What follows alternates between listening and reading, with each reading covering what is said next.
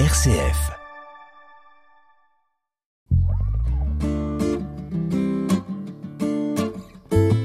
À la croisée des religions sur une RCF Belgique.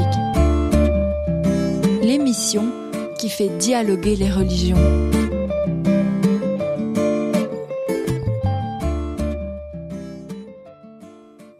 Pourquoi la scientologie se dit-elle Église? C'est ce que nous allons tenter de comprendre aujourd'hui en compagnie du porte-parole de l'Église de Scientologie en Europe, Éric Roux.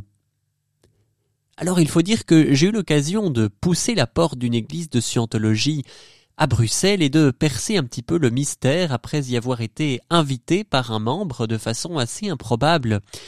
Et percer le mystère de cette euh, science, de cette croyance, que, comment expliquer? Eh bien, nous allons tenter de comprendre comment cette église de scientologie, fondée dans les années 1950 par un certain Ron Hubbard, auteur de science-fiction américain, a pu se développer. Eric Roux, finalement la scientologie, c'est une science une croyance, comment la définir? Alors, la, scientologie, c'est une philosophie religieuse appliquée. Philosophie religieuse parce que euh, elle traite de la relation de soi-même, c'est-à-dire un être spirituel, avec d'autres êtres spirituels, avec l'univers physique, mais aussi la relation avec le divin. Et appliquée, pourquoi? Parce qu'elle contient énormément de, de, principes et de techniques qui, mises en pratique, vont changer la vie des individus dans l'univers physique réellement. C'est-à-dire que la scientologie, c'est quelque chose qui se fait, c'est pas uniquement quelque chose qui se croit. Alors vous parlez de religion pratique, rappelons donc qu'elle a été fondée par un auteur de science-fiction dans les années 1950, un auteur américain Ron Hubbard, qui se fonde en fait sur la dianétique. Comment, comment expliquer et définir la dianétique, euh, Eric Roux? Est-ce que c'est un schéma de pensée? Alors, Bon, déjà, je reviens sur le fondateur Ron Hubbard. C'était effectivement un écrivain de science-fiction, mais c'était un écrivain tout court, puisqu'il a écrit énormément d'autres genres que la science-fiction.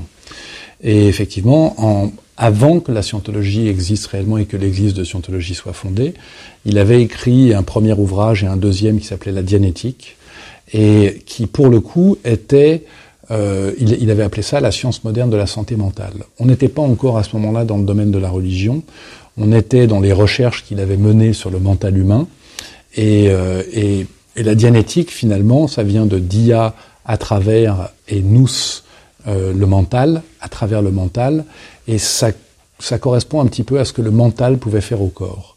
Et c'était, euh, et c'est toujours finalement, une étude du mental qui démontre pratiquement qu'on a, on va dire, deux parties dans le mental humain.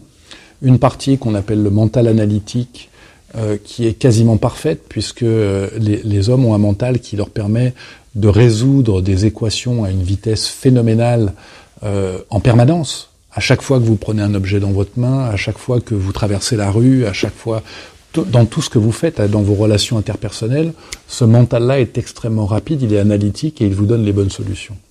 Et il y a une autre partie du mental qu'on appelle le mental réactif, qui, elle, euh, euh, comme son nom l'indique, fonctionne par réaction, par stimulus-réponse, et qui, euh, en fait, est déclenché à certains moments lorsqu'il y a euh, des moments de stress ou des moments euh, de, où on est un petit peu moins alerte. Et la source de ce mental réactif se trouve dans des moments d'inconscience et de douleur.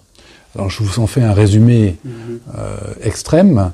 Il euh, faut lire le livre pour bien comprendre comment ça fonctionne. Et le livre aussi donne une manière de se débarrasser, entre guillemets, de ce mental réactif, c'est-à-dire de se réapproprier le contenu du mental réactif afin de pouvoir se débarrasser des maladies psychosomatiques, des émotions indésirables, et, et, retrouver finalement un grand sens analytique, ce qui veut dire aussi beaucoup d'émotions désirables et beaucoup plus de vie et de potentiel de vie pour les gens. Est-ce que Ron Hubbard, le fondateur, finalement cherchait à quelque part à réconcilier le schéma de pensée, on va dire intellectuel de l'Occident, avec euh, les sources plus orientales de spiritualité? Est-ce que pour lui c'était une synthèse qui permettait de répondre à sa soif du besoin de savoir?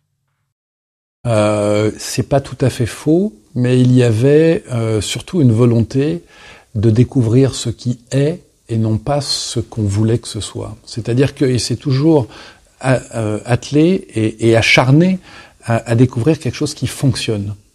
Ça aurait pu lui plaire que ça fonctionne différemment, mais si ça n'avait pas marché, il aurait laissé tomber. Donc la dianétique, en fait, ça a été comment faire pour aider l'homme à pouvoir retrouver plus de santé d'esprit.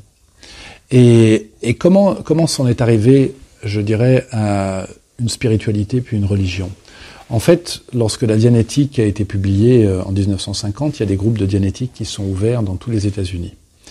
Et lui a continué ses recherches euh, avec des groupes qui pratiquaient ce qu'on appelle l'audition dianétique, c'est-à-dire cette technique qui permet de retrouver le contenu du mental réactif. Euh, et en continuant, il s'est rendu compte qu'il y avait des gens qui allaient se rappeler des vies qui n'étaient pas cette vie-ci, mais qui étaient des vies passées. Un petit peu comme le concept qu'on connaît de la réincarnation. Et que lorsque on ne prenait pas en compte ces vies passées, euh, bah les gens euh, ne faisaient pas de progrès. Donc on, on, il fallait les prendre en compte pour qu'ils fassent des progrès. Et puis on se rendait compte que peut-être c'était on pouvait décider que les vies passées n'existaient pas, mais que ça ne fonctionnait pas, donc il valait mieux mettre dans l'équation le fait qu'elles pourraient exister. Et ensuite est venu le fait que euh, il, a pu découvrir que l'être était un être spirituel, différent du corps, et pouvait exister et percevoir indépendamment du corps. À partir de là, on était rentré dans le domaine de la spiritualité. Et tout au long des années qu'on suivit, il a continué ses recherches et il a développé ce qu'on a appelé la scientologie, euh, qui euh, vient euh, de SIO, savoir, et logie, l'étude, c'est l'étude du savoir, savoir comment savoir. Et donc il a développé cette philosophie religieuse qui traite de l'être spirituel, de ses relations avec les autres êtres spirituels, avec l'univers physique, avec l'univers dans son entièreté, et, et, sa relation avec Mais d'où viennent en fait les sources de ces connaissances de vie antérieure que euh, vous essayez de comprendre dans euh, les auditions parmi vos adeptes? Bah, ça vient, euh, je dirais, euh, de manière heuristique, c'est-à-dire c'est une science qui, c'est une, manière scientifique de, de, découvrir ce qui est par la pratique. Et en fait, ça vient du fait, comme je vous l'ai dit, que les gens ont retrouvé des souvenirs de vie passée et que ces souvenirs ont résisté aux, je dirais, aux tests qui permettent de faire la différence entre une illusion et un souvenir. Bien sûr, euh, c'est pas un dogme véritablement en scientologie parce qu'une personne qui pratique la scientologie, on lui demande pas de croire aux vies passées. Elle le découvrira par elle-même à un moment donné ou pas, mais, mais il se trouve que les gens finalement découvrent que oui, ils ont vécu des vies passées, mais c'est pas quelque chose qu'on va imposer. Vous n'êtes pas obligé, pour pratiquer la scientologie, de dire oui, je crois aux vies passées. Alors vous vous dites église de scientologie. Dans le mot église, il y a cette idée un peu de notion rituelle et euh, relation euh, entre les, croyants. Comment est-ce que ça prend forme euh, chez vous, vous vous, êtes par exemple un membre du clergé. Comment est-ce que cela prend corps dans la scientologie? Bah, comme je l'ai dit, c'est une c'est une religion dans le sens où on traite de la relation de l'esprit avec le divin et, et de l'esprit avec les autres esprits. Maintenant, c'est une religion qui est certainement euh, plus facilement comparable à des religions euh, asiatiques, euh, parce que c'est une religion qui n'est pas une religion révélée. Elle ne vient pas d'un prophète qui aurait entendu la parole de Dieu, elle vient d'un homme qui a développé cette philosophie religieuse parce qu'il voyait qu'elle marchait et qu'elle pouvait permettre aux gens de se libérer spirituellement. Donc à partir de là, on a des rites, on a, on a des rites qui sont communs à, à beaucoup de religions, comme le, le mariage, euh, le baptême, le, on a des offices euh, dominicaux, euh, des cérémonies funéraires, et, et, on a des rites qui ne correspondront pas à ce qu'on connaît, euh, par exemple, dans l'Église catholique. Puisqu'on a cette pratique que j'ai appelée l'audition, qui est une pratique qui se, qui se fait à deux, avec un auditeur, qui principalement écoute et dirige aussi la séance d'audition, et, en fait sur lequel on va faire énormément d'exercices spirituels, euh, exercices spirituels qui vont mener à une plus grande liberté spirituelle, et donc qui progressivement vont rapprocher d'une conscience du divin. Et ces exercices sont extrêmement codifiés, donc il y a là une forme de rythme, mais qui n'a rien à voir avec ce qu'on connaît habituellement. Encore que si vraiment on voulait faire des comparaisons, c'est vrai que la, la, la, confession, par exemple, dans, dans le catholicisme, c'est quelque chose qui se fait à deux, avec certainement une intercession divine, mais dans le, je dirais, dans, dans le concret, euh, il y a un prêtre et un confessant. Bon, bah, l'audition, il y a un auditeur et un audité. Euh, et pour ce qui est des exercices spirituels, on connaît les exercices d'Ignace de Loyola. voilà. Et, euh, et donc, euh, on, on, peut imaginer qu'on peut faire des comparaisons de cet ordre-là, même si on trouverait énormément de différences. Euh... Alors c'est vrai, il y a cette recherche du divin dont vous parlez, mais est-ce que avec la dianétique, qui est finalement un mode de pensée où l'on recherche son propre Dieu, est-ce qu'il n'y a est-ce que finalement la dianétique a déjà été euh, remise en cause par euh, différents adeptes de la scientologie? Écoutez, je ne sais pas si elle est remise en cause ou pas, puisque c'est d'abord la dianétique n'est pas n'est pas l'entièreté de la scientologie. Aujourd'hui, la dianétique n'est qu'une partie de la scientologie. C'est c'est le, le, le, livre La dianétique qui est le livre qui a tout commencé. Donc on, on, c'est sûr que c'est un livre qu'il faut, si on veut pratiquer la scientologie, il faut le comprendre, il faut comprendre comment le, le, mental fonctionne. Mais la génétique ne traite que du mental. Euh, la scientologie traite de beaucoup d'autres choses. Euh, alors, est-ce que est vous, dites c'est son propre Dieu Pas vraiment, parce que même si la scientologie est une démarche personnelle et individuelle dans laquelle on, on, on rend à la personne sa liberté spirituelle, euh, il y, a, y, a, un concept en scientologie que je vais vous expliquer et qui, je pense, vous, vous en dira un peu plus. C'est le concept des dynamiques de la vie, de l'existence.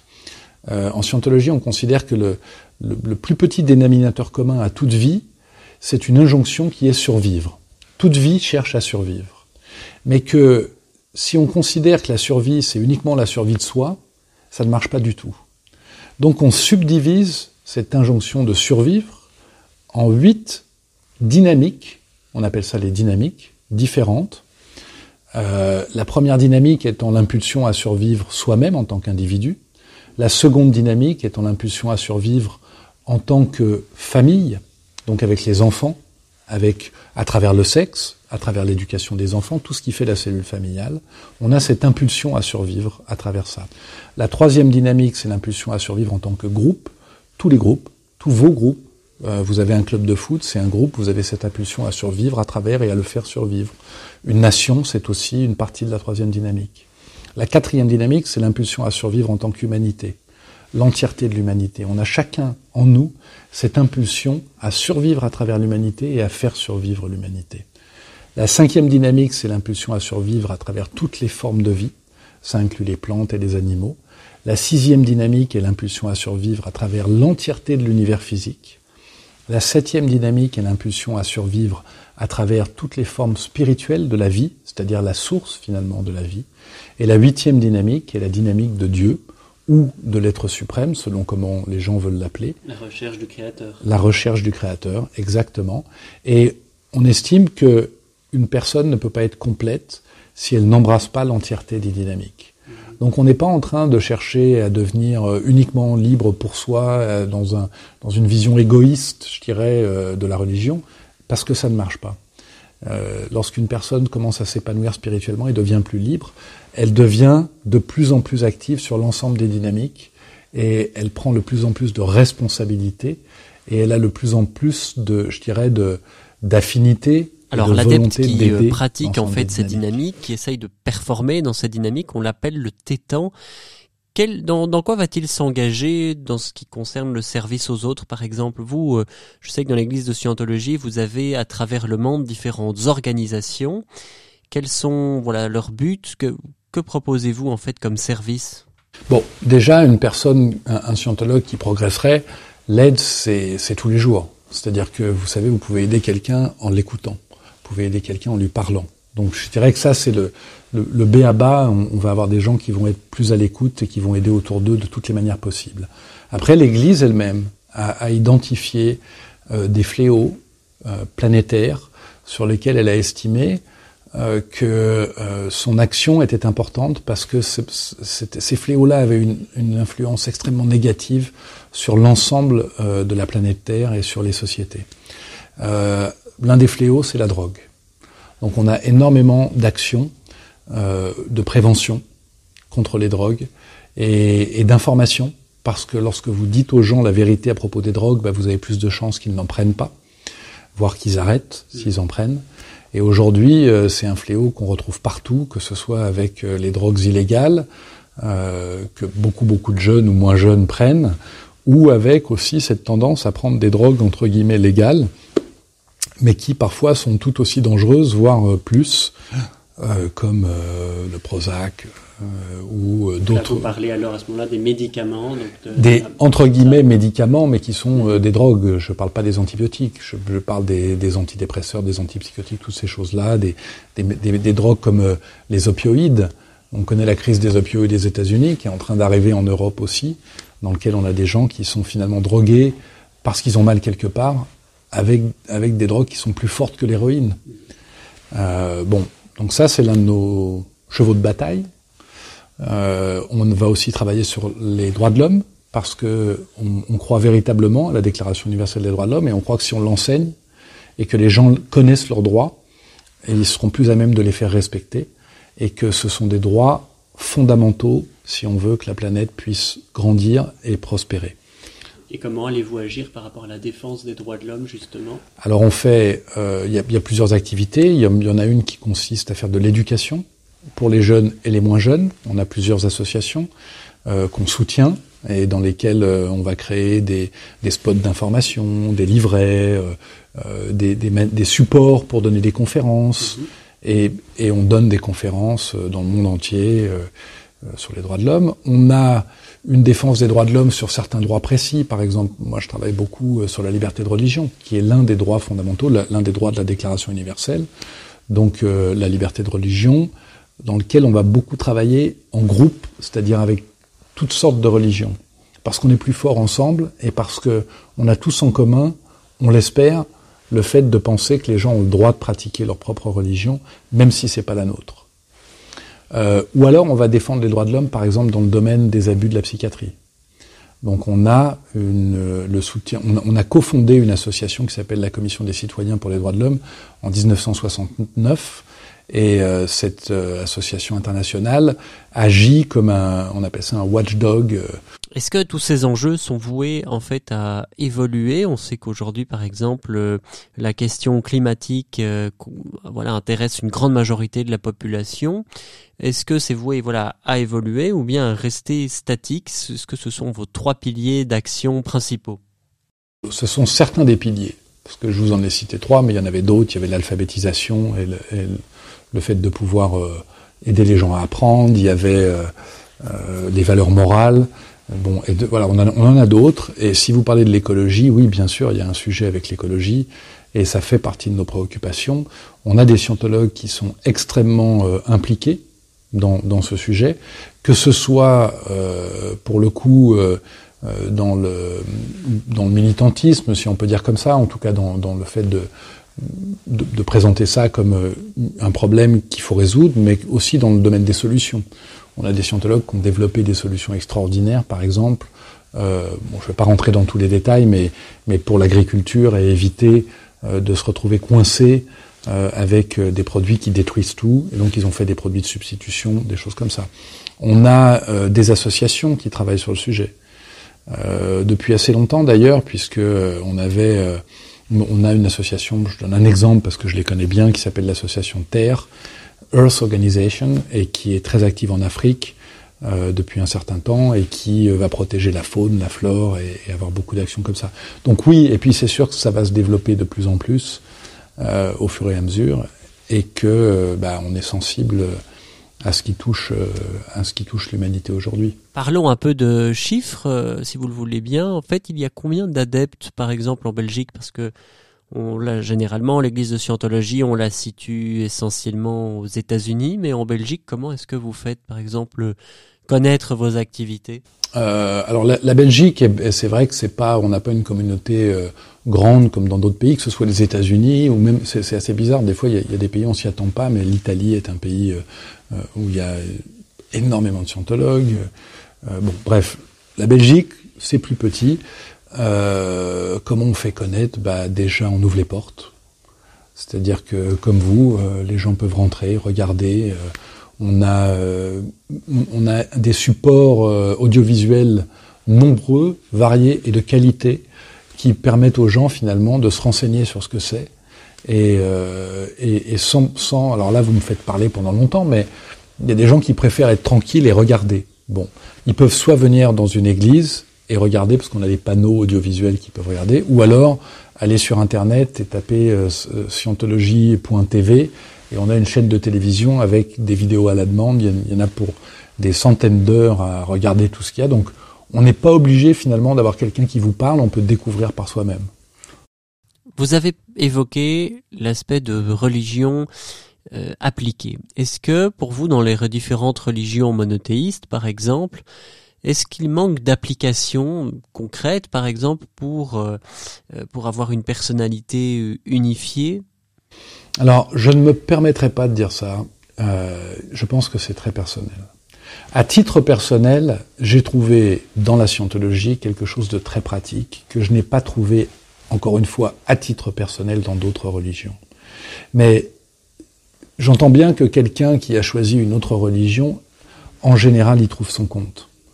Donc je ne peux pas me permettre de dire euh, les autres religions euh, ne sont pas pratiques. C'est vraiment euh, à chacun de répondre à cette question.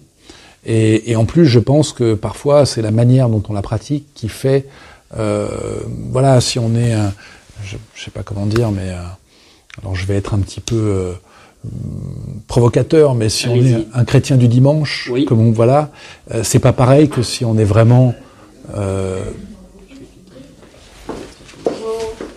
Bonjour. Donc, par exemple, je vais être un peu provocateur, mais si on est ce que j'appellerais un chrétien du dimanche, c'est-à-dire qu'on est chrétien le jour où on va à l'église et puis que quand on sort, ben, euh, on s'en lave les mains, euh, bah, c'est pas pareil que si on est un chrétien engagé, qu'on croit vraiment aux valeurs euh, du christianisme et qu'on le met en pratique dans sa vie de tous les jours. Je me permets de dire ça alors que moi-même je ne suis pas chrétien, mais c'est valable finalement pour toutes les religions, pour la scientologie, pour l'islam, pour le bouddhisme.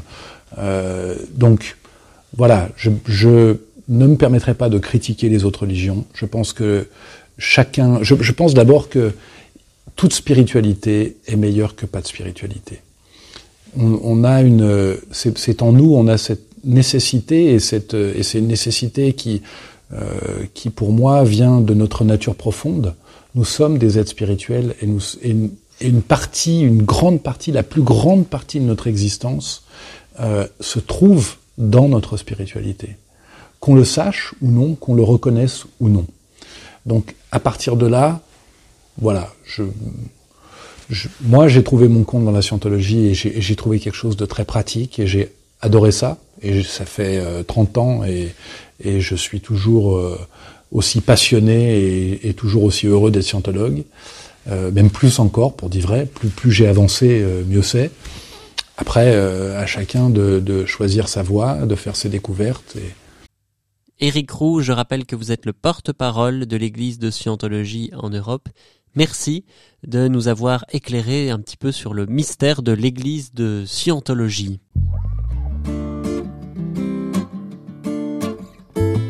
À la croisée des religions sur une RCF Belgique.